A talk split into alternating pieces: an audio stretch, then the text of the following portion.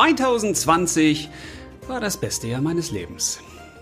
Tja, also wenn so ein Podcast beginnt, dann müsste man eigentlich sagen, okay, das ist ein Mensch, der hat ein Unternehmen für Impfstoffe oder für Masken oder der ist beteiligt an den großen Big Techs, die ja zu den Krisengewinnern gehören, aber alles ist nicht der Fall. 2020 war das beste Jahr meines Lebens. Das meine ich wirklich so. Und ich möchte euch heute erklären, warum. Und deswegen habe ich auch gedacht, ich mache heute mal an Silvester, kurz bevor es richtig knallt, eine vielleicht knallige Podcast-Folge. Tja, und die mache ich alleine. Und das fühlt sich ein bisschen merkwürdig an, weil ja bisher alle Podcast-Folgen mit meiner Lieblingsfrau gemacht wurden und entstanden sind. Aber heute hatte ich irgendwie das Gefühl, nee, ich muss mich hier mal alleine hinsetzen und ja, euch alleine mitnehmen auf meine Reise durchs Jahr 2020 und auch einen Ausblick geben auf das Jahr 2021, weil ich heute Morgen beim Fußballspiel mit meinem großen Sohn gemerkt habe, das hat gar nicht wirklich nur was mit mir zu tun, sondern das hat auch was mit euch zu tun. Also eigentlich mit uns allen. Und deswegen habe ich gedacht, mache ich doch mal eine Folge mit einem provokanten Titel, der auch tatsächlich wirklich stimmt, weil 2020 war wirklich das beste Jahr meines Lebens. Und Warum das so war, das will ich euch etwas später erzählen. Weil vielleicht wundert ihr euch jetzt, denn einige, die mich kennen, die wissen ja, ich habe drei Kinder, ich bin verheiratet, ich bin Unternehmer, ich habe schon ein bisschen was geschafft für mich in meinem Leben. Also Momente, die eigentlich viel schöner sein müssten, als das, was in diesem Jahr passiert ist. Weil wenn man so auf 2020 blickt, dann sagt man doch, Mensch, was ist denn daran schön? Das war doch ein echtes, Sch ihr wisst schon, ja. Also einerseits haben wir die größte Krise seit dem Zweiten Weltkrieg. Aber die Frage ist, ist das wirklich die größte Krise seit dem Zweiten Weltkrieg? Und keine Sorge, ich möchte jetzt nicht erzählen, was richtig ist, weil ich weiß es nicht. Aber eins weiß ich. Es gibt weiterhin Krisen in dieser Welt und es gab schon immer Krisen in dieser Welt und ganz unabhängig, wie man diese Corona-Krise beurteilen mag, ob man zu denen gehört, die sagen, das ist wirklich ein ganz, ganz schlimmes Virus und das ist, ja, grausam, weil es ganz viele Menschen tötet, Millionen von Menschen und es ist für jeden von uns gefährlich, ganz egal wie alt man ist und ob man Vorerkrankungen hat oder nicht. Und deswegen ist es richtig, einen Lockdown nach dem nächsten zu machen. Oder ob man zu denen gehört, die daneben sagen, nee, das ist alles übertrieben und das ist Quatsch oder dieses Virus gibt es gar nicht oder auf jeden Fall ist es nicht so schlimm. Das ist gar nicht so wichtig, was ihr glaubt. Und ich möchte euch auch ein bisschen erzählen, warum das so ist. Aber vorab zur größten Krise seit dem Zweiten Weltkrieg. Das ist ja das Gefühl, was man so hat, oder? Man hat das Gefühl, meine Güte, da kommt jetzt etwas über die Welt. So was Schlimmes gab es seit 50, 60 Jahren nicht mehr. Ja, ist das denn wirklich so? Ich weiß es nicht. Ich glaube eher, dass es unzählige von Krisen, wenn man sie so nennen mag, gibt. Und die wabern so schon durch die Welt. Und zwar seit ganz, ganz vielen Zeiten. Nehmen wir nur Kinder, die nicht zu essen haben. Nehmen wir nur die Natur, der es teilweise nicht wirklich gut geht. Nehmen wir Menschen, die obdachlos irgendwo leben müssen oder Menschen, die sich ihren Lebensunterhalt nicht verdienen können. Oder Frauen, die geschlagen werden, Männer, die geschlagen werden. Menschen, die in Einsamkeit leben, die depressiv sind oder, oder, oder. Ich weiß, es klingt ein bisschen merkwürdig, aber wenn wir mal wegkommen von einem Virus und wenn wir jetzt sagen, es geht um eine Krise, dann werden uns allen mit Sicherheit Dinge einfallen, wo wir selbst sagen, ja, das sind eigentlich Dinge, die sind wirklich krisenhaft, die sind problematisch. Das ist der Höhepunkt oder der Wendepunkt von dramatischen Fehlentwicklungen. Oder wir nehmen das Bildungssystem. Auch da könnte man sagen, auch da gibt es doch mit Sicherheit ganz viele Krisen. Ja, aber in dieser Krise stirbt ja jetzt nicht direkt jemand. Ja, das stimmt. Und da sind wir, glaube ich, auch schon am wichtigen Punkt, warum diese Krise so viele Menschen so dramatisch bewegt, weil wir haben Angst vom Sterben. Und niemand möchte sterben von uns, aber irgendwann müssen wir alle sterben. Aber okay, wir möchten natürlich nicht sterben durch etwas, was uns von außen tötet. Also, okay, wenn wir irgendwann mal nicht mehr aufwachen, dann können wir vielleicht damit leben, müssen wir dann auch, weil wir dann ja nicht mehr leben. Merkwürdiger Satz, fällt mir in diesem Sinne auf. Dass wir denn jedenfalls nicht mehr da sind, weil dann passiert es halt. Dann ist es unsere Zeit gewesen. Dann können wir es auch akzeptieren. Okay, wir müssen es auch akzeptieren, weil wir sind ja dann halt nicht mehr da. Aber wenn jetzt etwas von außen kommt, was uns dann töten könnte, dann haben wir ein Problem. Aber kann uns nicht viel mehr auch schon von außen töten? Also jetzt mal unabhängig von diesem Coronavirus. Gibt es da nicht auch Dinge, die uns töten könnten? Ich glaube schon. Und damit meine ich jetzt nicht nur andere Viren, sondern damit meine ich auch andere Menschen, damit meine ich den Straßenverkehr, damit meine ich Risiken, die wir selbst eingehen. Also die meisten Unfälle passieren ja auch im Haushalt und es gibt auch viele Unfälle im Haushalt, die enden dann tödlich. Oder wie ist das eigentlich mit Burnout, mit Sinnkrisen, die irgendwann dazu führen, dass Menschen nicht mehr leben wollen? Ich glaube, es gibt ganz, ganz viele Dinge, die wir anführen könnten, die auch im Tod enden können. Und ich möchte jetzt weder irgendeine Krankheit relativieren, noch irgendwelche Viren relativieren, weil darum geht's doch gar nicht. Es geht doch eigentlich darum, sich klar zu machen, warum sind so viele Menschen in der jetzigen Zeit eigentlich in so einer Starre? Weil das ist das, was ich erlebe. Das ist wie, wenn sich ein großer, schwerer, nasser Mantel über viele Menschen gelegt hätte. Und sie fangen an zu frieren, sie werden unsicher, sie kriegen Angst, sie fangen an zu zittern ja, und sie erstarren irgendwie. Also ich habe in selten einem Jahr so wenige fröhliche Menschen gesehen wie in diesem Jahr. Trotzdem finde ich, dass es mein bestes Jahr gewesen ist.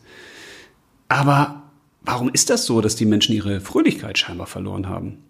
Ich glaube, das liegt nicht nur an der Angst zu sterben. Mit Sicherheit gibt es die auch bei vielen. Wobei das ja auch logisch ist, ne? weil wir als Menschen können uns ja nicht vorstellen, dass wir nicht mehr sind. Also die eigene Endlichkeit, die wird uns zwar irgendwann vor Augen geführt, ne? je älter wir werden oder wenn wir jetzt schwer krank werden, dann steht natürlich im Raum, dass wir auch sterben könnten. Aber eigentlich ist der Tod doch relativ weit weg. Wir schieben ihn weiter weg. In dem Moment, wo dann Freunde sterben oder wo Menschen sterben, die uns wirklich ganz, ganz nahe liegen, wie aus dem eigenen Familienkreis, die vielleicht genauso alt sind wie wir oder die vielleicht sogar noch jünger sind als wir, dann klopft der Tod natürlich ganz kräftig auch irgendwann an unsere Tür. Aber letzten Endes ist das doch auch keine neue Erkenntnis, dass wir sterben könnten, oder? Und dass es auf dieser Welt Dinge gibt, die uns töten könnten, ist eigentlich auch nichts Neues, oder?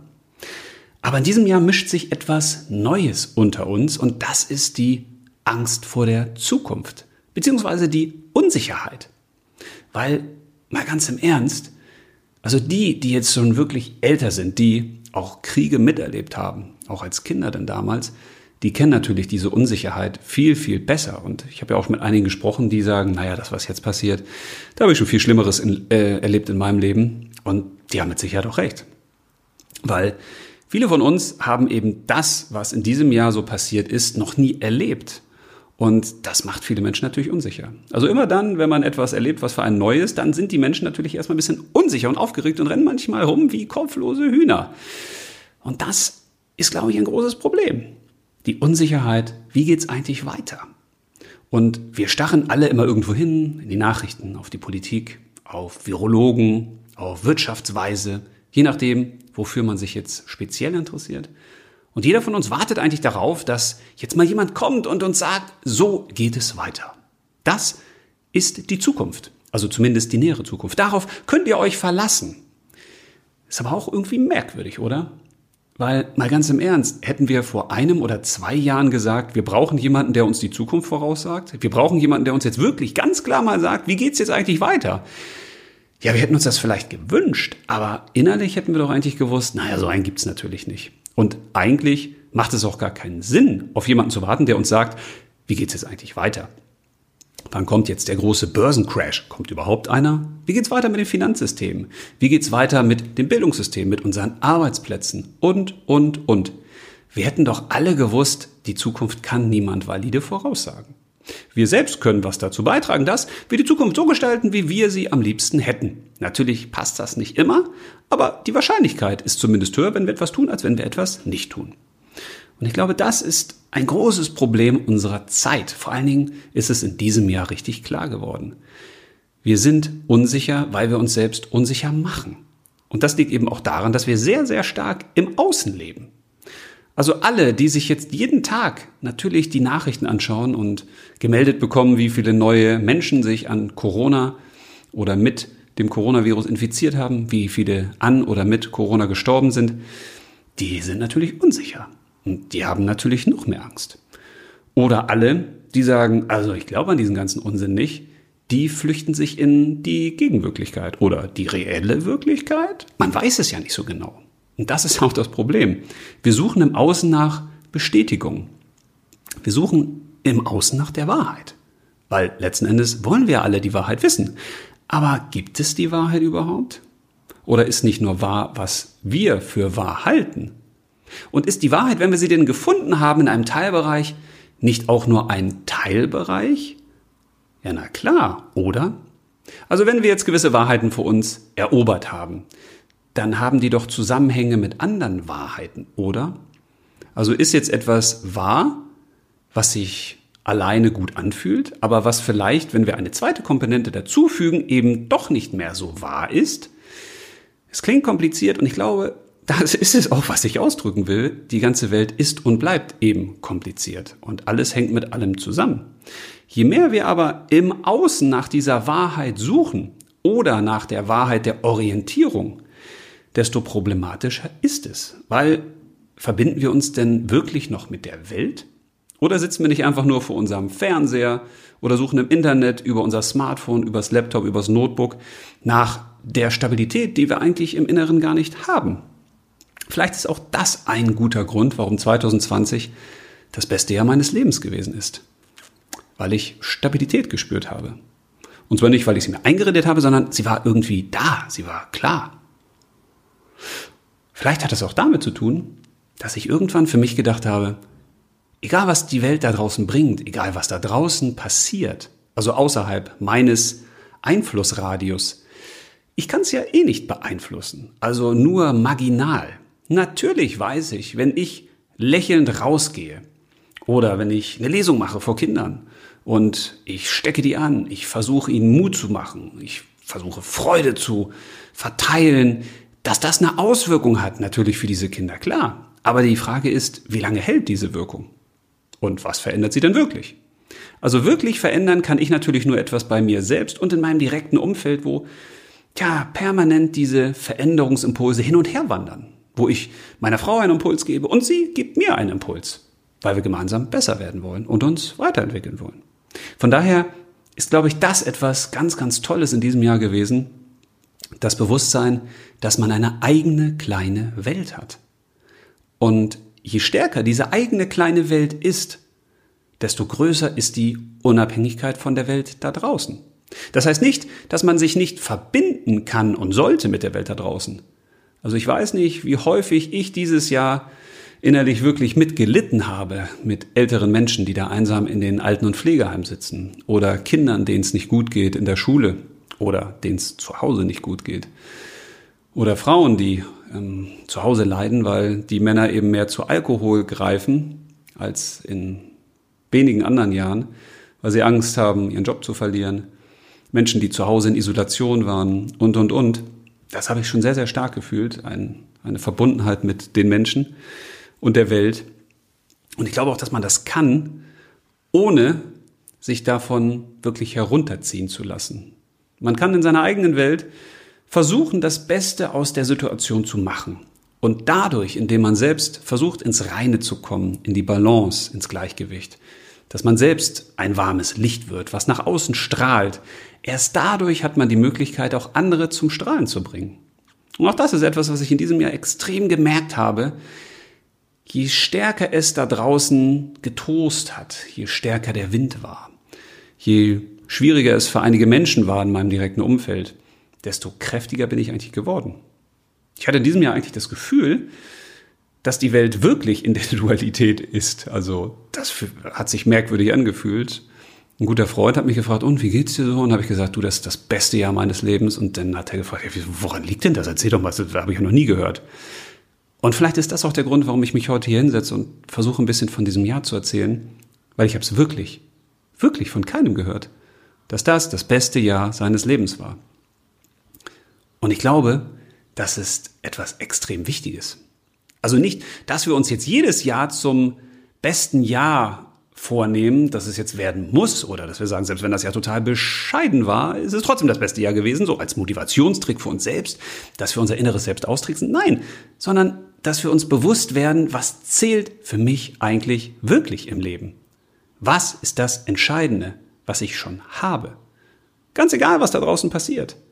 Weil mal ganz im Ernst, das, was da draußen dieses Jahr passiert ist, welchen Einfluss hat es wirklich auf dich und dein Leben gehabt? Und jetzt kann es sein, dass du in den Widerspruch gehst und sagst, ey, Moment, ich bin in Kurzarbeit. Oder mein Job äh, steht eigentlich kurz davor, abgeschafft zu werden. Oder andere, die sagen, Mensch, ich weiß gar nicht, wie das mit meinem Geld weitergeht. Also kommt jetzt die große Inflation, stürzen wir wirklich in eine noch größere Wirtschaftskrise, platzen bald die Blasen. Also, ne, ihr wisst schon, welche Blasen ich meine. Oder wie geht es eigentlich mit den Kindern weiter, mit der Zukunft unserer Kinder? Ich bin unsicher und, und, und. Ja, mag alles sein, aber war es denn jemals anders, dass die Welt da draußen einen mehr oder weniger großen Einfluss auf unser Leben hatte? Vielleicht spüren wir jetzt in diesem Jahr auch nur stärker, dass das da draußen einen immensen Einfluss auf unser Leben hat. Und das könnte uns wieder in die Lage versetzen zu sagen, Mensch, wie machen wir uns eigentlich unabhängiger von der Welt da draußen, ohne dass wir sagen, wir leben jetzt in Isolation und wir werden jetzt alle zu Preppern und haben ganz viele Waffen zu Hause und äh, Nahrung für die nächsten 500 Jahre und wollen mit der Welt und den Menschen da draußen nichts zu tun haben. Ich glaube nicht, dass das der Grund ist, warum wir hier sind oder warum wir hier sein sollten. Aber wenn wir uns die Welt so machen, wie sie uns gefällt, und zwar die Welt, die wir selbst zur Verfügung haben, die wir selbst gestalten können, ganz unabhängig davon, was da draußen passiert, dann haben wir, glaube ich, eine wunderbare Möglichkeit, auch einfacher und besser mit dem da draußen umzugehen. Und wenn es da draußen mal ein bisschen stürmischer wird und wahnsinniger, ja, dann kuschelt man sich noch ein bisschen mehr in seine eigene Welt. Und was ich da mit dieser kleinen Welt meine, dazu möchte ich gleich noch was sagen. Vorher aber vielleicht noch etwas zu dem aus meiner Sicht mit wichtigsten Thema 2020, was, glaube ich, ganz, ganz viele Menschen auch beeinflusst hat und immer noch beeinflusst, die gespaltene Gesellschaft. Weil, das habt ihr vielleicht auch mitgekriegt, ganz gleich, zu welchem in Anführungsstrichen Lager ihr euch zählen würdet. Also die, die sagen, Corona, das ist doch alles Quatsch, das ist doch Unsinn und die Maßnahmen sind übertrieben oder wie auch immer ihr das definiert. Und die andere Seite, die sagt, das ist total richtig, was die Regierung macht und wir müssten vielleicht noch härter sein und das ist wirklich alles ganz gruselig und man muss uns alle beschützen. Das ist vollkommen egal, in welchem Lager ihr euch befindet. Lasst euch bitte nicht einreden, dass wir eine gespaltene Gesellschaft sind. Weil ich weiß nicht, ob ihr das kennt, aber wenn ihr mal mit Freunden oder in der Runde der Familien und Bekannten zusammensitzt, dann hat man Themen, wo man sich streitet, wo man unterschiedlicher Meinung ist. Hätten wir vor ein paar Jahren gesagt, oh, also Onkel Erwin, der ist aber in einem ganz anderen Lager als ich unterwegs? Ja, vielleicht hätten wir das. Aber hätte das dazu geführt, dass wir mit Onkel Erwin nicht mehr reden? Oder dass wir ihn quasi noch bezichtigen, uns zu töten oder uns eben nicht zu töten? Oder ihr wisst schon, wie ich meine. Wahrscheinlich hätten wir es nicht gemacht. In diesem Jahr machen wir es aber sehr, sehr radikal. Und zwar ganz gleich, an was man glaubt. Und ich glaube eben nicht, dass wir eine gespaltene Gesellschaft sind, weil es hat schon immer dazu gehört, unterschiedliche Meinungen zu haben, wenn man in einer Demokratie lebt, sowieso. Also, wenn ich A sage und ein anderer sagt B, ja, dann kann man darüber diskutieren. Warum stehst du denn für B und ich für A? Das ist auch ein Prinzip der Wissenschaft übrigens. Synthese, entsteht durch eine These und eine Antithese. Ja, anders funktioniert das nicht. Man muss sich immer beide Seiten anhören. Und das kann ja auch dazu führen, dass man sogar noch bereichert wird, weil man sagt, ey, die, die jetzt zum Beispiel die Maßnahmen der Regierung ganz toll finden und das alles ganz richtig finden, die müssen ja nicht Unrecht haben. Oder? Zumal es die eine Wahrheit in dem einen Punkt ja nicht gibt, weil alles hängt ja mit allem zusammen. Und auf der anderen Seite die, die sagen, das ist doch alles übertrieben und das ist doch gar nicht so schlimm, auch die könnten ja in dem einen oder anderen Fall recht haben, oder? Vielleicht machen wir uns in diesem Jahr noch ein bisschen bewusster, dass es eben keine gespaltene Gesellschaft gibt, nur dann, wenn wir spalten, wenn wir die Meinung des anderen nicht akzeptieren, wenn wir nicht zuhören, wenn wir nicht bereit sind, mit anderen im Gespräch zu bleiben. Weil, mal ganz im Ernst, stellt euch mal vor, ihr seid jetzt diejenigen, die sagen, also mit Corona, das ist wirklich eine ganz, ganz schlimme Bedrohung und es ist toll, dass die Regierung uns beschützt und es ist auch gut, dass wir diese Lockdowns machen. Das ist jetzt zwar nicht richtig schön, also ich hätte es mir nicht gewünscht, aber es ist natürlich richtig, dass man das tut und, und, und, und, und. Wohin führt das? Naja, das führt natürlich immer mehr dazu, dass wir nach dem Schutz anderer suchen. Also das führt immer mehr in die Fremdbestimmung. Wenn wir anfangen und sagen, also ich bin nicht dafür verantwortlich, wie es mir und meiner Gesundheit geht oder meinem Beruf geht oder ja, meinem Freundes- und Familienkreis, dann rufe ich immer nach der Hilfe von außen. Also bin ich relativ schnell irgendwann in der Fremdbestimmung, weil ich sage, ein anderer muss mich retten, ein anderer muss mir helfen. Wenn ich auf der anderen Seite unterwegs bin und sage, das ist alles eine große Verschwörung und da wird uns was vorgegaukelt, was gar nicht stimmt, dann drifte ich, wenn ich bei dieser Meinung bleibe, immer mehr in eine dystopische Welt. Eine Welt, wo wir auch fremdbestimmt sind. Und ich finde diesen Gedanken sehr interessant, weil wenn man radikale Meinungen vertritt, egal in welchem Bereich, dann führt das immer in etwas, was vielleicht auch die andere Seite betrifft. Also in diesem Beispiel könnte beides, beides dazu führen, dass wir in eine Fremdbestimmung kommen. Und das ist, glaube ich, etwas, was nicht so gut ist, oder? Von daher ist es, glaube ich, ein tolles Signal aus diesem Jahr 2020, dass wir mitnehmen sollten, was uns hilft, die persönliche Unabhängigkeit zu stärken. Also uns zu fragen, wie können wir eigentlich autarker leben? Und zwar ganz gleich, was da draußen passiert. Und selbst wenn jetzt in den nächsten Jahren mal so richtige Boomjahre Jahre folgen sollten, also wenn es richtig wirtschaftlich bergauf geht und wenn alles noch besser läuft als vorher sowieso schon, auch dann sollten wir uns nicht den Verführungen der Außenwelt hingeben und sagen, ey, da sorgt ein anderer dafür, dass ich jetzt mehr Geld kriege oder dass es mir besser geht oder dass wir mehr Kindergeld bekommen oder, oder, oder. Sondern wir sollten einfach im Inneren suchen und uns selbst fragen, wie wollen wir eigentlich leben? Wie gestalten wir unser Leben so, dass es möglichst unabhängig ist von dem da draußen? Und wenn wir das mitnehmen aus diesem Jahr, dann ist doch schon wahnsinnig viel passiert, oder? Also die Menschen, die sich in diesem Jahr wirklich viel aufgeregt haben oder die viel Angst gehabt haben, den könnte man doch zurufen, also wenn ihr das in den nächsten Jahren nicht wollt, dann macht euch unabhängiger. Und wenn man jetzt sagt, ja, aber das funktioniert ja gar nicht mit dem Unabhängigsein, weil wir sind natürlich in einer, gerade in einer globalisierten Welt immer mit allem verbunden, da würde ich sagen, ja, aber die Frage ist ja, wie viel, wie stark sind wir mit wem verbunden? Und jetzt könnte man sagen, okay, ich kann natürlich einiges tun, um meine eigene Unabhängigkeit herzustellen. Also, wenn ich jetzt ans Zuhause denke, die, die ein eigenes Haus haben, könnten natürlich gucken mit einer eigenen Stromversorgung. Die, die aber zur Miete wohnen, da wird es vielleicht ein bisschen schwieriger. Wie ist es aber mit Abwasser, mit Wasser? Da wird es auch schon schwieriger, eine eigene Unabhängigkeit herzustellen. Aber das ist ja gar nicht das, was ich meine, sondern für mich geht es eher um die innere Unabhängigkeit. Also sich als allererstes zu fragen, was will ich sein? Wer will ich sein? Und wie will ich sein? Und wenn ich das für mich weiß, wer ich eigentlich bin, was ich am besten kann, was ich am liebsten tue, wie ich am liebsten leben will, dann kann ich mich ja fragen, wie kann ich dieses Leben eigentlich möglichst unabhängig von der Welt und den Umständen da draußen gestalten? Und das ist, glaube ich, einer der Gründe gewesen in diesem Jahr, warum ich für mich das beste Jahr 2020 erlebt habe. Und ein bisschen zur Aufklärung. Also natürlich war es so, dass die Geburt meiner drei Kinder, also jede einzelne, ein echtes Highlight war. Muss man sagen. Ja klar. Und auch als ich meine Frau kennengelernt habe und als wir geheiratet haben, natürlich war das ein immenses Highlight. Jo. Und auch der Rest, da gibt es ja auch ganz viele Sachen, wo man sagen kann, ja, das waren einzelne Highlight-Momente. Und das Schöne ist, diese Highlight-Momente sind ja nicht weg. Also Frau und Kinder sind ja noch da. Hoffentlich bleiben sie noch ein bisschen. Also natürlich genieße ich das. Aber ein Jahr zu haben, wo so vieles so klar wird, das hatte ich noch nicht. Und so ein Jahr wie dieses, wo gefühlt Dinge passieren, die sonst in 10, 15 Jahren gestreckt passieren, das hatte ich auch noch nicht. Und so ein Jahr führt natürlich dazu, dass wir gezwungen werden, uns andere Fragen zu stellen. Dass wir uns gewisser Dinge bewusster werden müssen.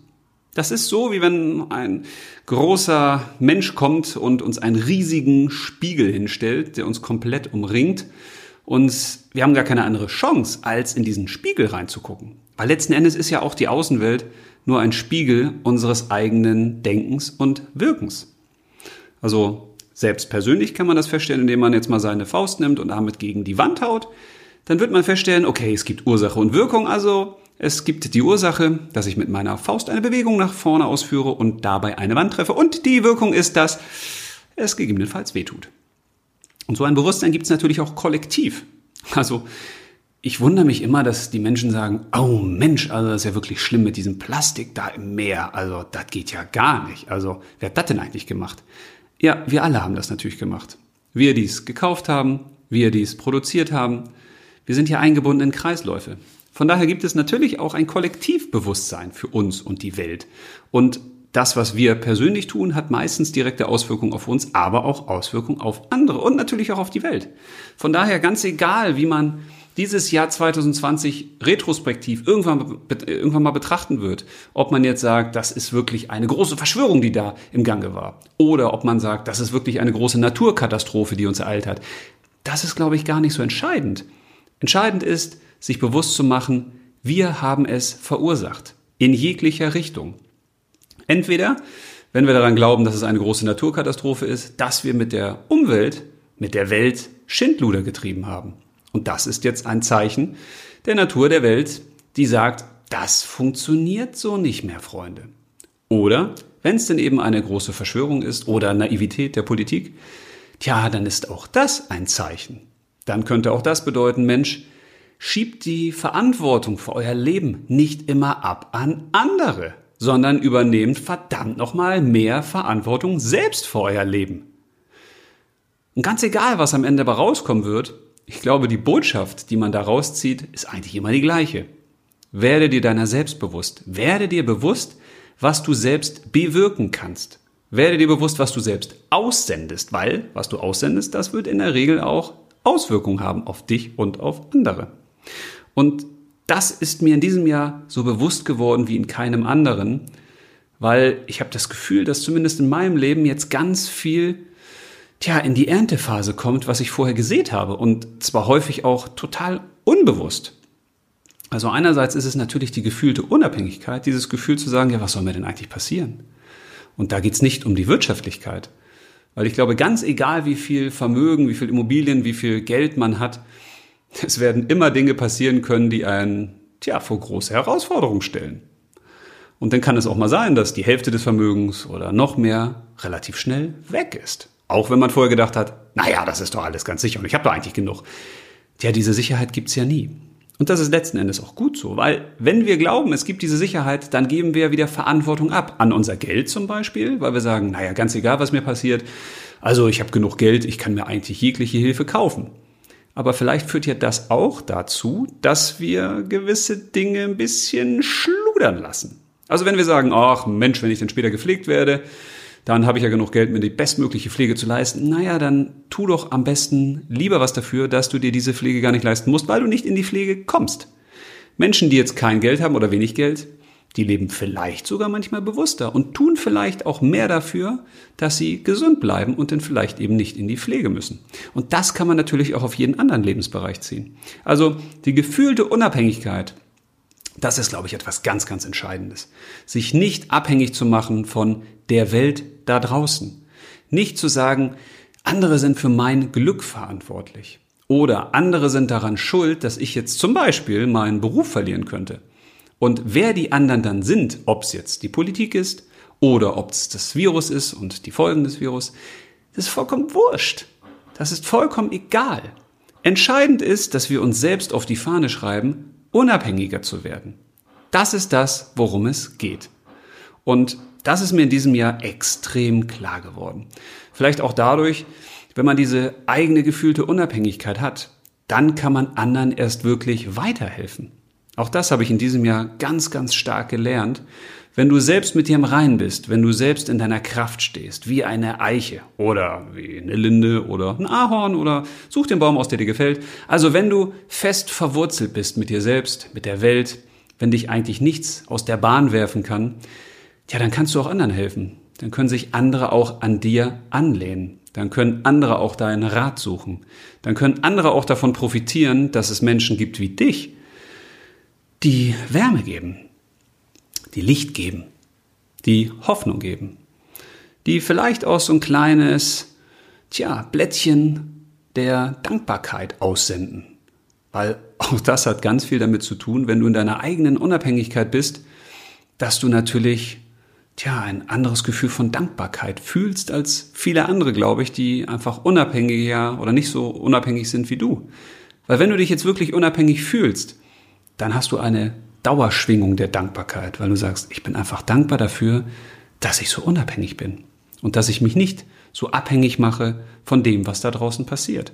Und von dem, was in den Nachrichten passiert, was da gesagt wird oder was da nicht gesagt wird oder was meine Freunde sagen und posten und hochladen oder was irgendwer irgendwo gesagt hat oder das ist dann relativ uninteressant, weil das ist dann so wie ein Tennisspiel. Also wenn du dir ein Tennisspiel vorstellst und jetzt geht der Ball immer von links nach rechts, von links nach rechts, von links nach rechts, ja, dann ist es gut zu wissen, du bist der Beobachter. Und du musst diesem Tennisspiel nicht permanent zugucken. Du kannst einfach auch mal sagen, Mensch, die Bälle, die fliegen so schnell von links nach rechts. Also da habe ich richtig Kopfschmerzen vom permanenten links und rechts gucken. Also ich gucke einfach mal woanders hin. Ich gucke mal in den Himmel, ich gucke mal auf einen Baum, ich gucke mal in mich selbst. Und ich glaube, das ist ein schönes Bild für dieses Jahr.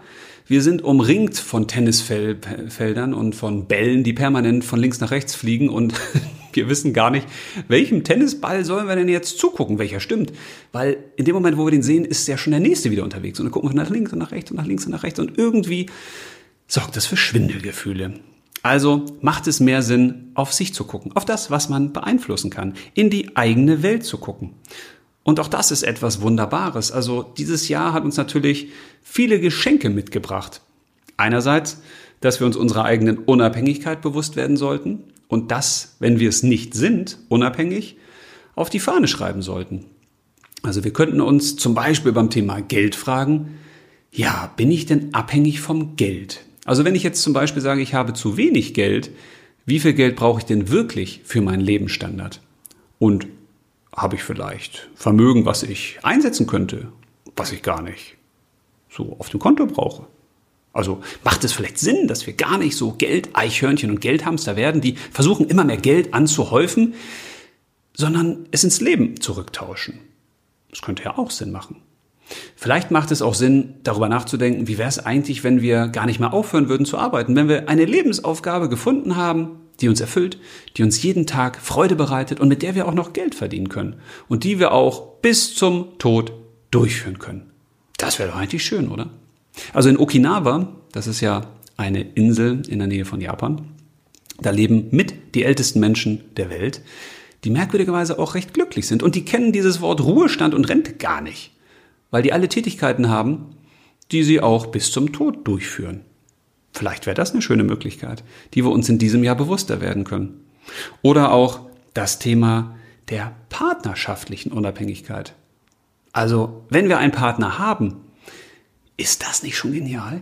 Und wenn wir einen Partner haben, den wir auch lieben, ist das nicht noch genialer? Und kann uns das nicht auch durch schwere Krisenzeiten retten? Also macht es nicht Sinn, sich selbst mal zu reflektieren und sich zu sagen, was sind eigentlich meine Krisenfähigkeiten, die ich für mich selbst habe, aber die wir auch als Paar haben. Also wenn man zum Beispiel ein Paar ist, wo beide gut gebildet sind, wo beide nicht faul sind, sondern Lust haben, aktiv zu sein, dann ist das eigentlich schon der beste Schutz vor Altersarmut. Man wird auch wahrscheinlich nie arbeitslos werden. Und wenn, dann wird man vielleicht kurz arbeitslos, aber man hat dann wieder eine Idee, wie kann ich eigentlich Geld verdienen. Also sich klarer zu werden, die Unabhängigkeit kann ich zum großen Teil auch durch eine eigene Weiterbildung nach vorne schieben und herstellen. Aber auch partnerschaftlich kann ich ganz viel dafür tun, dass man schwierige Zeiten viel, viel leichter durchsteht, weil geteiltes Leid ist eben halbes Leid und geteilte Freude ist doppelte Freude. Also könnten wir uns auch in diesem Jahr fragen, was können wir eigentlich noch für unsere Partnerschaft tun? Was ist eigentlich der Wert der Partnerschaft in diesem Jahr gewesen? Haben wir uns gegenseitig verängstigt oder haben wir uns in diesem Jahr gegenseitig Kraft gegeben? Und wie war das im Familien- und Freundeskreis? Auch das ist ja ein großer Vorteil dieses Jahres gewesen. Bei vielen hat sich einfach der Familien- und Freundeskreis ein bisschen getrennt. Das heißt, da gab es Menschen, die vielleicht in die eine oder andere Richtung abgedriftet sind, wo man selbst gesagt hat, bah, das ist aber nicht meine und das finde ich jetzt irgendwie, außerdem mag ich den überhaupt sowieso nicht und ich finde es auch ganz gut, wenn ich den nicht mehr sehen darf. Also wegen Kontaktbeschränkung und so. Das kann ja auch mal Sinn machen, oder? Also in diesem Jahr 2020 hat eine sehr große Reinigung stattgefunden, aus meiner Sicht. Einerseits haben wir Menschen verloren, die wir im Zweifel vorher gar nicht haben festhalten wollen, die uns im Zweifel vielleicht auch gar nicht gut getan haben.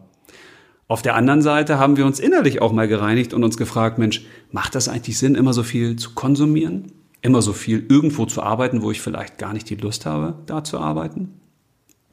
Wenn man das wirklich begreift als ein Jahr des starken Regengusses. Tja, dann folgt nach diesem Regenguss klare Luft. Und diese klare Luft, die kann uns natürlich helfen, auch mal richtig durchzuatmen. Und nach einem Regenguss ist in der Regel auch wieder klare Sicht. Und so ein Regenguss, der gibt auch Kraft.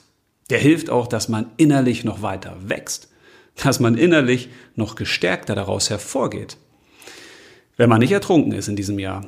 Ja, das ist natürlich richtig. Eine weitere Möglichkeit, sich die eigene Unabhängigkeit noch klarer vor Augen zu führen, ist die Frage, wie viel hast du in diesem Jahr eigentlich über deine Gesundheit erfahren?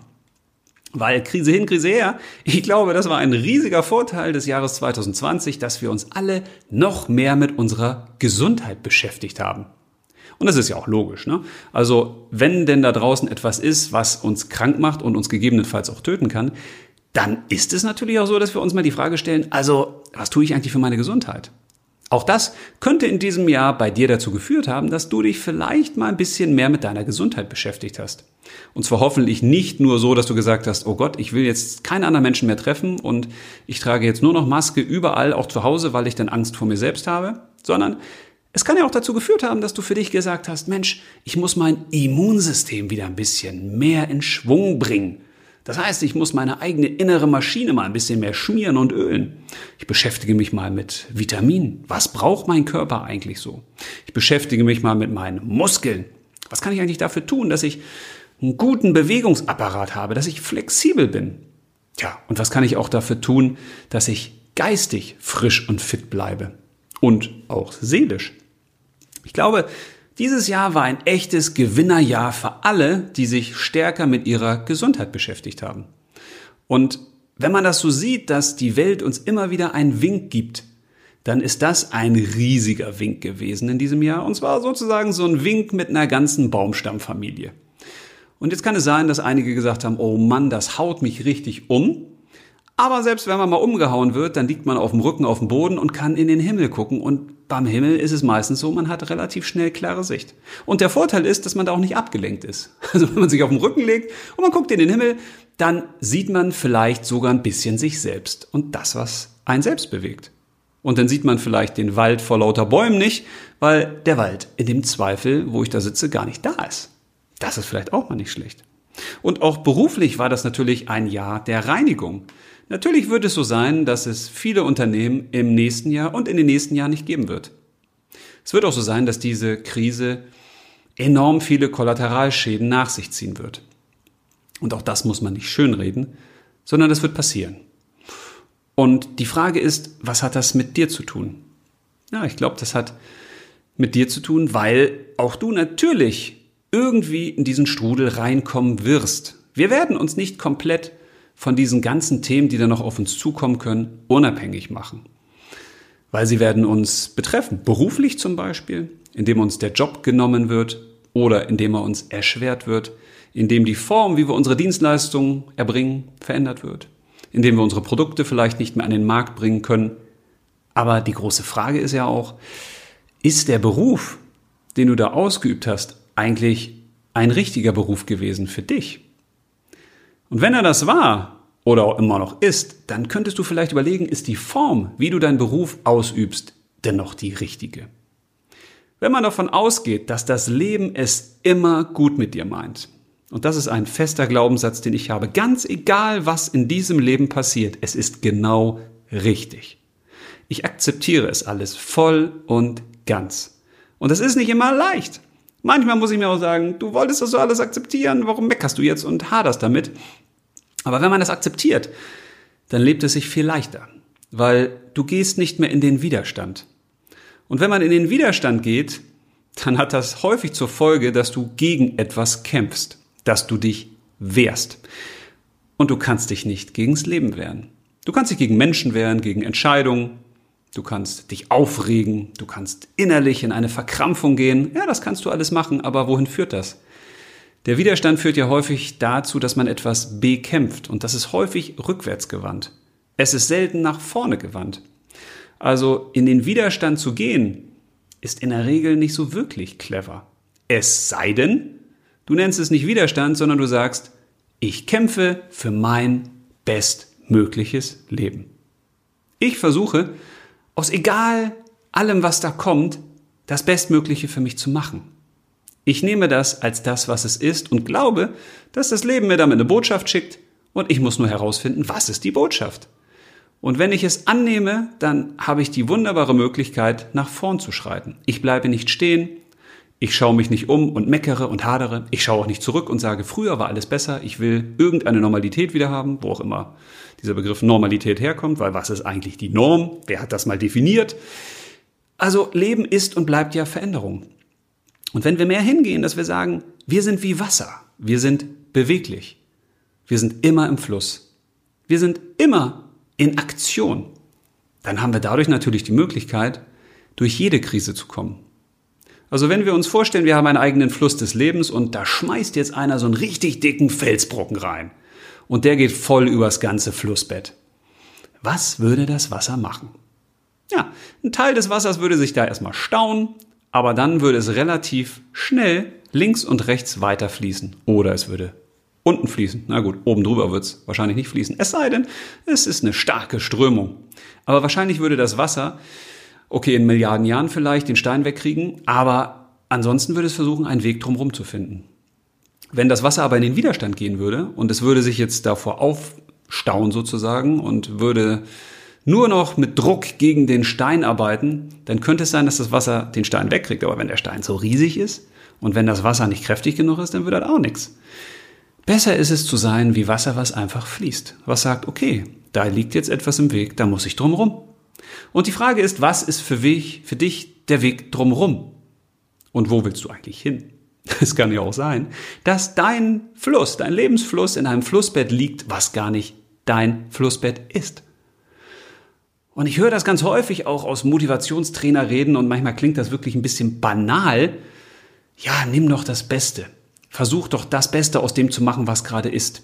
Sieh darin die Chance. Und letzten Endes ist es ja auch banal, und manchmal klingt es ein bisschen bescheuert, aber eigentlich ist es das ja. Ich meine, was willst du machen? Willst du jetzt Viren abschaffen? Willst du jetzt die gesamte Politik verändern, ganz alleine? Was auch immer du willst, du kannst nur beeinflussen, was du beeinflussen kannst. Und das sind Dinge, die in deinem Kopf passieren, die in deinem Seelenleben passieren, die in deinem Leben eben passieren. Und wenn du jetzt feststellst, mein Beruf ist vielleicht nicht mehr zukunftsträchtig, ja, dann veränder dich.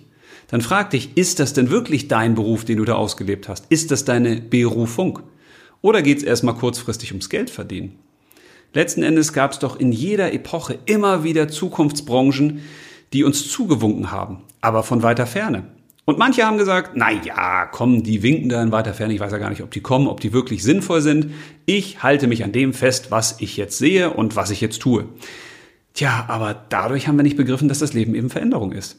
Wir sind eben in einer Epoche, wo es nicht mehr darum geht, den Job, den man gelernt hat, die nächsten 100 Jahre zu machen, sondern es geht darum, sich bewusst zu machen, was steckt eigentlich in mir drin? Welche Talente wollen noch entdeckt werden? Was will noch gelebt werden?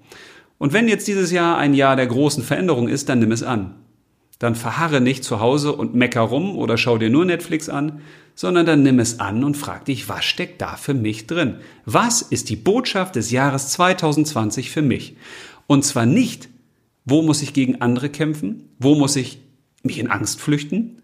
Sondern was steckt für mich da drin? Was will das Jahr 2020 mir persönlich sagen? Im Bereich Gesundheit, im Bereich Partnerschaft, im Bereich Familie, Freunde, im Bereich Beruf, im Bereich Freizeitgestaltung und Hobbys.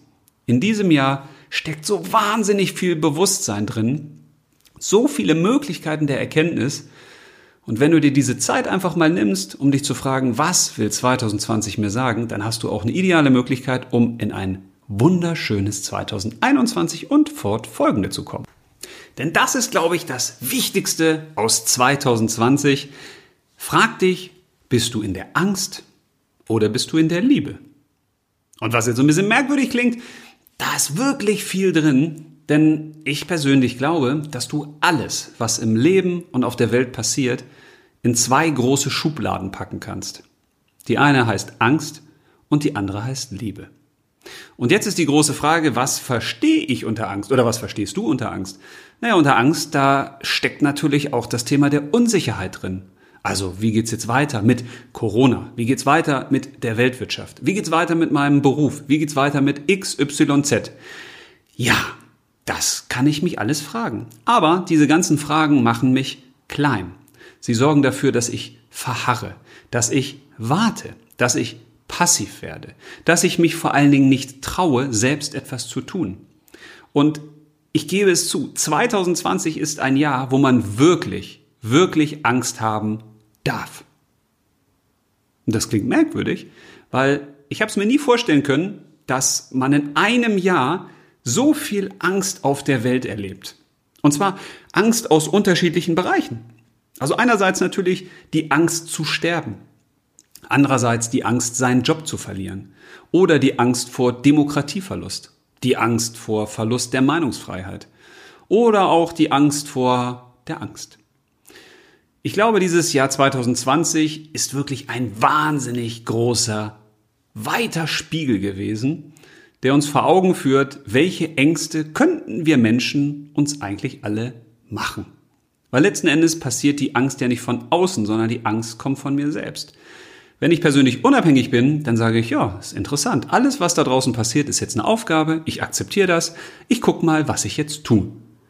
Ich würde niemals in die Angst gehen, weil wenn ich in der Angst bin, dann bin ich nicht mehr bei mir selbst. Jeder, der von uns auf die Welt kommt, ist völlig angstfrei. Das glaube ich zutiefst.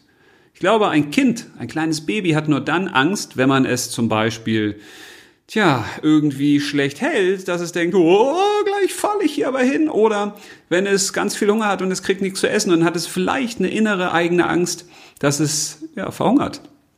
Ansonsten sind aber die meisten Ängste, die allermeisten Ängste angelernt. Wenn man mit Kindern in den Zoo geht zum Beispiel und man hat so einen Streichelzoo mit vielleicht Ziegen und man geht da rein mit seinem Kind und das Kind freut sich, aber die Mama schreit und sagt, ah, weil eine Ziege auf sie zukommt. Dann könnte es sein, dass sich die Angst der Mama auf das Kind überträgt. Und es könnte auch sein, dass sich die Ängste, die in den Medien präsentiert werden, die vielleicht Politiker haben oder Ängste, die Freunde haben oder Bekannte oder Nachbarn, dass die sich auch unbewusst auf uns übertragen. Von daher ist 2020 ein super schönes Jahr gewesen, um sich bewusst zu machen, wovor habe ich eigentlich Angst? Und wenn du wirklich was Tolles mitnehmen willst aus diesem Jahr, dann setz dich mal hin und schreibe dir auf, wovor habe ich Angst? Weil wenn du in diesen Spiegel reinguckst und dich wirklich fragst, was kann mich ängstigen? Was treibt mich in die Enge? Was treibt mich dazu, dass ich in so eine Hoffnungslosigkeit komme? Dann hast du schon mal deine Ängste identifiziert. Und wenn du die Ängste identifiziert hast, dann könntest du dich ja fragen, sind die eigentlich berechtigt? Also, wenn ich zum Beispiel die Angst hätte, ah, ich verliere meinen Beruf, dann könnte ich mich ja fragen, okay, wie werde ich denn diese Angst jetzt los? Ja, zum Beispiel, indem ich mich frage, wie kann ich meinen Beruf denn vielleicht in anderer Art und Weise machen, in anderer Form?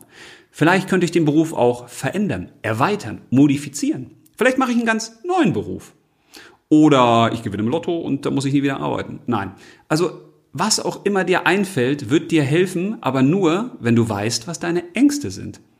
Und ich glaube, das große Problem ist, wir gehen mit Ängsten häufig um wie mit Gespenstern unter dem Bett. Wir denken, da ist irgendwas. Wir wissen aber nicht, ob's da ist. Und wenn da etwas sein sollte, dann wissen wir auch nicht, wie es aussieht. Und wir wissen auch nicht, wie es heißt. Also wir haben Angst vor etwas und wissen gar nicht, wovor genau wir Angst haben.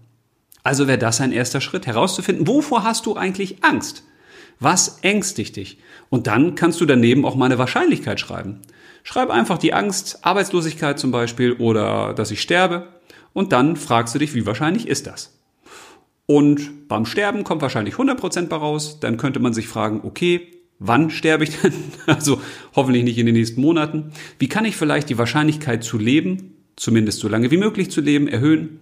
Wie kann ich aus der Angst der Arbeitslosigkeit rauskommen? Und, und, und. Das ist etwas, was uns 2020 lehrt. Stelle dich deiner Angst. Stelle dich deinen Ängsten. Werde dir bewusst, wovor hast du eigentlich Angst. Und wenn ich das weiß, dann kann ich was Positives daraus machen. Ich kann es wandeln. Und in dem Moment werde ich in der Regel auch weniger Angst haben. Weil das ist wie wenn meine kleine Tochter Angst hat, dass jetzt irgendwo vielleicht ein Vampir sich im Schrank versteckt hat. dann würde ich ja auch niemals sagen, nein, da ist kein Vampir, brauchst du keine Angst haben, ist nicht schlimm. Weil sie hat ja jetzt gerade diese Angst. Und wenn ich ihr jetzt sage, äh, diese Angst ist unberechtigt, das ist totaler Quatsch, was du da machst, dann hilft ihr das nicht. Also nehme ich sie und sage, dann gucken wir da mal rein.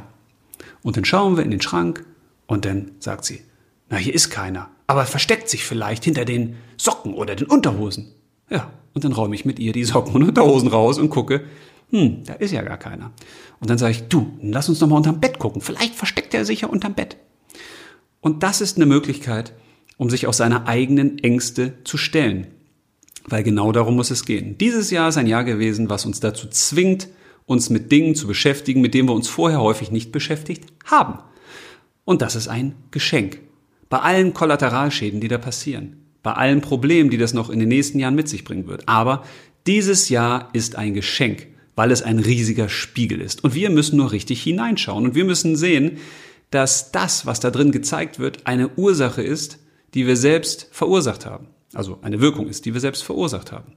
Und dann können wir uns im nächsten Schritt fragen, okay, wenn jetzt da etwas passiert ist in der Welt, was uns nicht gefällt, oder wenn das Auswirkungen auf mein Leben hat, die mir persönlich nicht gefallen, wie kann ich denn dafür sorgen, dass im nächsten Jahr und in den übernächsten Jahren in diesem Spiegelbild was zu sehen ist, was mir gefällt? Und dann muss ich mich fragen, was packe ich eigentlich in meine Schublade der Liebe? Und in der Liebe, da steckt nicht nur die Liebe, wie wir sie verstehen, sondern da steckt natürlich auch Freude, Begeisterung, Erfüllung, der Glaube an sich selbst. Der Glaube an das Gute im Menschen, an die Möglichkeiten, die uns das Leben bietet, an die Chance zur Aktivität und natürlich auch an den eigenen Erfolg, weil Erfolg ist ja immer nur das, was folgt. Und wenn etwas folgen soll, dann muss erstmal etwas getan werden. Also könnten wir uns fragen, was kann ich denn jetzt eigentlich tun, damit im nächsten Jahr ein bisschen was Besseres passiert?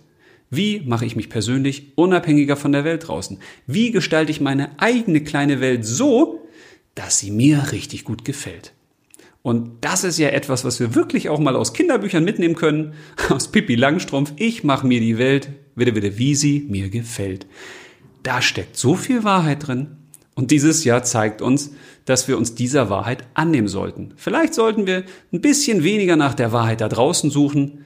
Wie ist das jetzt wirklich mit Corona? Sondern wir sollten uns fragen, wie ist das eigentlich wirklich mit uns selbst? Damit wir mehr zu uns selbst kommen und nicht auch noch zu uns in den emotionalen Abstand gehen. Und wer von euch Kinder hat, der darf auch nicht vergessen, dass alles das, was ihr denkt und was ihr tut, ein Vorbild ist für eure Kinder. Ob ihr das wollt oder nicht. Wenn ihr Angst habt, dann spüren eure Kinder die Angst. Wenn ihr Zweifel habt, wenn ihr Hoffnungslosigkeit spürt, dann spüren das auch eure Kinder. Und dann hat das natürlich auch Auswirkungen auf eure Kinder, weil ihr seid auch wieder ein Spiegelbild für eure Kinder. Also, wenn ihr es nicht für euch selbst tun wollt, dann tut es für eure Kinder. Schenkt ihnen ein positives Zukunftsbild. Schenkt ihnen mehr Unabhängigkeit, mehr Glaube an sich selbst. Weil ganz egal, was da noch kommen wird, mir ist das wurscht. Und das soll jetzt nicht so klingen, als ob ich mich quasi von der Menschheit und der Welt verabschiedet habe. Nein, mir ist es wurscht, was passiert, weil ich kann nur die Dinge beeinflussen, die ich in meiner Denkeskraft habe, in meiner vielleicht auch Meditationskraft. Auch da kann ich natürlich Dinge bewirken, dass es mehr Licht gibt auf der Welt. Das mache ich auch. Aber wenn ich mir bewusst werde, dass da draußen Milliarden von Dingen passieren werden in den nächsten Monaten und Jahren, auf die ich null direkten Einfluss habe, tja, dann macht es doch Sinn, sich zu fragen, wie kann ich denn meinen eigenen Einfluss auf mein eigenes Leben erhöhen? Wie kann ich selbst der werden, der ich bin? Mehr werden, wer ich bin? Wie kann ich meinen Wirkungsgrad erhöhen? Wie kann ich meine Kinder, meine Partnerin, meinen Partner weiter pushen, nach vorne bringen, mit weiterentwickeln? Wie kann ich mich ein bisschen zum gallischen Dorf machen? Und das ist etwas, was, glaube ich, gerade für Eltern extrem wichtig ist. Also wir haben zum Beispiel im März, als diese Corona-Krise so richtig losging erst, haben wir unseren beiden Großen, neun und zwölf, jeweils einen Umschlag gegeben. Und in diesem Umschlag waren jeweils 500 Euro. Und nur mal zur Randnotiz, wir sind keine Millionäre. Das heißt, das ist auch für uns richtig viel Geld. Und die haben beide diesen Umschlag gekriegt, haben den aufgemacht und haben das noch nie gesehen, so viel Geld in einem Umschlag. Und dann haben wir den beiden gesagt, das ist für euch.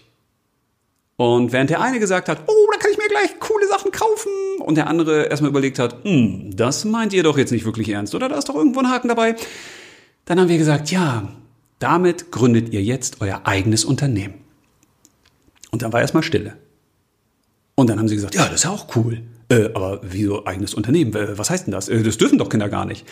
Und dann haben wir gesagt, wir wollen, dass ihr aus diesem Jahr, was mit Sicherheit sehr, sehr schwierig werden wird, das konnte man ja im März schon sehen, dass ihr gestärkt hervorgeht. Dass ihr im Rückblick irgendwann für euch sagt, 2020 war das Jahr, wo wir herausgefunden haben, was wir wirklich wollen, was uns antreibt, was uns begeistert. Da haben wir vielleicht unsere erste kleine eigene Firma gegründet. Und natürlich wird diese Firma nicht im Handelsregister eingetragen.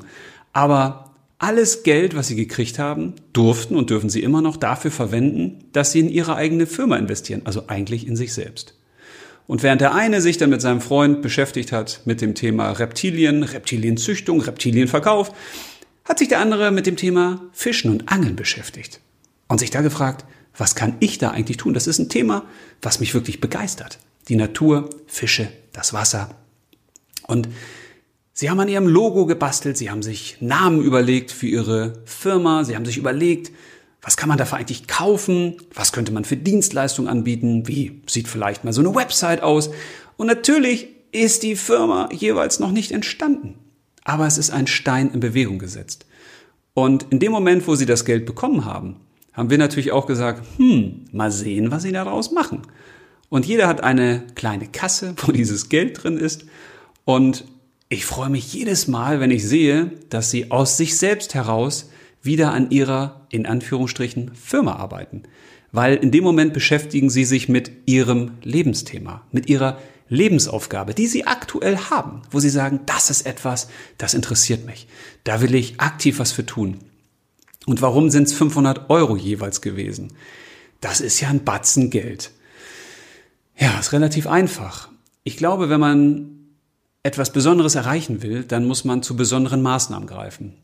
Und wenn wir gesagt hätten, hier habt ihr 50 Euro, dann hätten sie gesagt, ja, 50 Euro, sie kriegen ja auch Taschengeld und mal von Oma und Opa was. Das hätte nicht das ausgelöst, was 500 Euro auslösen. Weil mit diesen 500 Euro kommt auf einmal Verantwortung. Da kommt dieses, oh, das ist aber wirklich viel, da kann ich ja jetzt echt ganz viel mitmachen. Es eröffnet Möglichkeiten auch. Ne? Also in dem Moment, wo ich dir zum Beispiel sagen würde, ich schenke dir 100.000 Euro, dann würdest du wahrscheinlich sagen, oh cool, damit kann ich ja richtig viel machen. Wenn ich dir aber sage, du hast nur 1000 Euro zur Verfügung, dann würde sich vielleicht dein Blickfeld der Möglichkeiten einschränken. Obwohl es ja gar nicht stimmt. Man kann ja auch mit 1000 Euro genauso viel machen wie mit 100.000 Euro. Ne? Die Frage ist allerdings, sehe ich die Möglichkeiten? Und ich glaube, das ist etwas ganz Entscheidendes in diesem Jahr und auch im nächsten Jahr, dass wir unseren Kindern immer wieder aufzeigen, es gibt Milliarden von Möglichkeiten. Und wenn eine Möglichkeit jetzt vielleicht wegbricht, dann kann die nächste entstehen. Also wir bei uns zu Hause haben zum Beispiel dieses Jahr so viel wie, wie wahrscheinlich noch nie kreativ gearbeitet, uns überlegt, was kann man eigentlich in den Lockdowns machen? Wie kann man sich zu Hause besser beschäftigen, als wir es vorher gemacht haben. Und zwar ohne, unsere Kinder haben ja keine Handys, ohne jetzt permanent äh, im Handy zu versinken oder in der digitalen Welt, sondern was kann man selbst machen? Was kann man selbst erschaffen? Wie kann man mit Kindern diskutieren? Wie kann man sie in diese Themen mit einbringen? Dass man mit ihnen auch gemeinsam Sachen bespricht, dass man sie stärkt, dass man das Selbstbewusstsein nach vorne holt, dass man sie auch in ihre eigene Gabe bringt, dass sie mehr wissen, okay, ganz egal, was da draußen passiert, es geht darum, dass ich mein Leben lebe. Und das ist, glaube ich, ein riesiges Geschenk. Das wäre bei uns wahrscheinlich nicht so passiert, jedenfalls nicht so schnell und so komprimiert und so fokussiert wie in diesem Jahr, wenn es diese Corona-Krise nicht gegeben hätte. Tja, jetzt habe ich viel gesprochen und viel erzählt und es macht richtig Spaß. Vielleicht mache ich das häufiger. Mal sehen, wie euch das gefällt. Könnt ihr ja gerne mal sagen. Tja, wie gehen wir weiter ins Jahr 2021? Ja, wir machen weiter unsere Lifepacker-Folgen, weil auch das ist ein Geschenk des Jahres 2020, was allerdings nicht klar vor uns lag. Also vielleicht ist auch das Jahr 2020 deswegen das beste Jahr meines Lebens, weil ich mit meiner geliebten Lieblingsfrau diesen Podcast mache. Und wir freuen uns da wirklich diebisch drauf jedes Mal. Und das wäre ohne dieses Jahr nicht entstanden. Ganz bestimmt nicht. Auch dann werden wir, wenn alles so normal weitergelaufen wäre, wären wir in unserem Tunnel gewesen, in unserem Alltagstunnel, hätten wahrscheinlich auch tolle weitere Projekte gehabt, aber wir hätten nicht sowas, sowas kreiert wie das, was ja eigentlich im ersten Sinne nur für uns ist. Und wir lassen euch teilhaben. Und ihr könnt zuhören, wenn ihr wollt. Ihr müsst aber auch nicht. Und selbst wenn keiner zuhören würde, würden wir es weitermachen. Weil wir einfach wahnsinnig viel Spaß daran haben. Gemeinsam etwas zu tun, uns gemeinsam auch Themen zu erschließen zu überlegen, was steckt da eigentlich drin. Das ist ein echtes Geschenk, was wir in 2020 eben auch ausgepackt haben. Was man vielleicht aber gar nicht so gesehen hat, dass diese Krise es so mitbringt. Und ja, 2020 ist ja auch noch etwas passiert, was ich wirklich nur am Rande erwähnen möchte. Ich habe 2020 ja meinen Spiegel-Bestseller geschrieben. Und das Merkwürdige ist, das ist etwas, da arbeitet man als Autor, nicht alle, aber einige, ja jahrelang drauf hin. Das ist wie so, ich erklimme hier den Mount Everest. Das ist, das ist, ein riesiger Berg. Wenn ich das habe, boah, das ist super. Dann stecke ich da oben meine Fahne rauf und dann weht die da immer und boah, ist das toll. Und irgendwie habe ich gespürt, dass das dieses Jahr klappt mit diesem Buch. Aber das Merkwürdige war auch, ich habe auch gespürt, was ich spüren werde, wenn das eintritt. Und als das eingetreten ist, als ich diese Nachricht gekriegt habe von unserem Verlag, dass wir jetzt auf der Spiegel Bestsellerliste sind und dass das Buch jetzt ein Spiegel Bestseller ist, da habe ich nichts gefühlt. Das klingt jetzt merkwürdig. Und am Anfang habe ich auch gedacht, also warum fühlst du jetzt eigentlich nichts? Ja, weil mir auch in diesem Jahr wieder klar geworden ist, ey, ich bin da etwas hinterhergerannt, was gar nicht wichtig ist. Natürlich ist so ein Spiegel-Bestseller-Titel toll, weil er bringt dir mehr Aufmerksamkeit. Also die Leute sagen, ey, das ist ja ein Spiegel-Bestseller-Autor, also weil der so ein Spiegel-Bestseller-Autor ist, heißt das, dass der Bücher schreibt, die gut sein müssen, weil das haben ja viele gekauft. Ja, das heißt das ja überhaupt nicht. Ne? Ich glaube ja, die besten Bücher werden geschrieben unter dem Radar, das kriegen die meisten Leute gar nicht mit. Aber es bringt eben Aufmerksamkeit. Und das hilft dabei, dass man eben mehr Bücher schreiben darf und mehr Bücher verkaufen darf und mehr Leute nehmen einen wahr. Aber es hat innerlich nichts mit mir gemacht. Und hätte man mir das vor einem Jahr gesagt, hätte ich gesagt, das glaube ich nicht. Aber genauso ist es gewesen. Und auch das ist etwas, was mich dieses Jahr total begeistert hat. Ich habe wahrscheinlich mein beruflich größtes Ziel in diesem Jahr erreicht und es hat mir gar nichts gegeben. Und im gleichen Sinne habe ich in diesem Jahr so viele Geschichten geschrieben wie noch nie. Ich weiß nicht, wie viele Geschichten ich jetzt mit meiner super Lektorin und Agentin, die ich in diesem Jahr auch gefunden habe, gemeinsam verfasst habe, also Exposés und Leseproben, wo man dann erstmal das Projekt skizziert, aber ich glaube, es waren bestimmt zehn Stück oder elf Stück, die wir angefangen haben, die wir jetzt auch Verlagen anbieten. Und in diesem Jahr ist mir auch nochmal bewusst geworden, was eigentlich meine Lebensaufgabe ist, dass ich eben Geschichten fürs Bewusstsein schreibe. Das ist meine Lebensaufgabe. Ich schreibe Geschichten fürs Bewusstsein. Und in Geschichten steckt das Ich drin und im Bewusstsein das Sein. Also Ich sein. Ich schreibe Geschichten, die Menschen dabei helfen, ich zu sein. Also jetzt nicht ich, sondern das eigene Ich. Und auch das ist mir in diesem Jahr erst so richtig klar geworden. Weil wenn die ganze Wirtschaftswelt runterfährt, wenn auch bei uns im Unternehmen weniger passiert ist, man sich fragt, Mensch, wie müssen wir uns hier eigentlich neu aufstellen, dann entsteht natürlich auch Freiraum. Es entsteht ein Vakuum. Aber dieses Vakuum wird, wenn du deine Lebensaufgabe gefunden hast, automatisch gefüllt mit dem, was dich antreibt. Und das ist in diesem Jahr passiert. Und was noch passiert ist, ist, ich habe diese Geschichten in, ich glaube, sechs verschiedenen Genres geschrieben. Also einmal moderne Märchen, dann Sachbücher, also auch eine andere Form von Geschichten, dann Krimi-Komödie, habe ich auch immer Lust zu gehabt, dann Humor, Belletristik und, und, und, Spirituelles, ja, esoterisch, habe ich auch eine tolle Geschichte geschrieben. Äh, aber ich wollte keine Werbung machen für Geschichten, die sowieso noch gar nicht auf dem Markt sind. Aber wer Lust hat, sich als Testmelde, Testleser anzumelden oder als Testleserin, äh, schreibt mir gerne Mail oder schickt mir gerne Sprachnachricht. Brauche immer Leute, die das auch mal reflektieren und ihre eigenen Gedanken mit einbringen. Also wenn ihr Lust habt, immer gerne. Aber was ich damit sagen wollte ist, in diesem Jahr dadurch, dass so viel Vakuum war, so viel freie Zeit, erzwungene freie Zeit, konnte dieses Vakuum natürlich auch gefüllt werden mit der Lebensaufgabe, die gesagt hat, ey, deine Lebensaufgabe ist es nicht, nur Sachbücher zu schreiben oder nur Humor zu schreiben oder nur Märchen oder nur Lebensratgeber, sondern deine Aufgabe ist es, Geschichten fürs Bewusstsein zu schreiben und das über verschiedene Genres zu machen.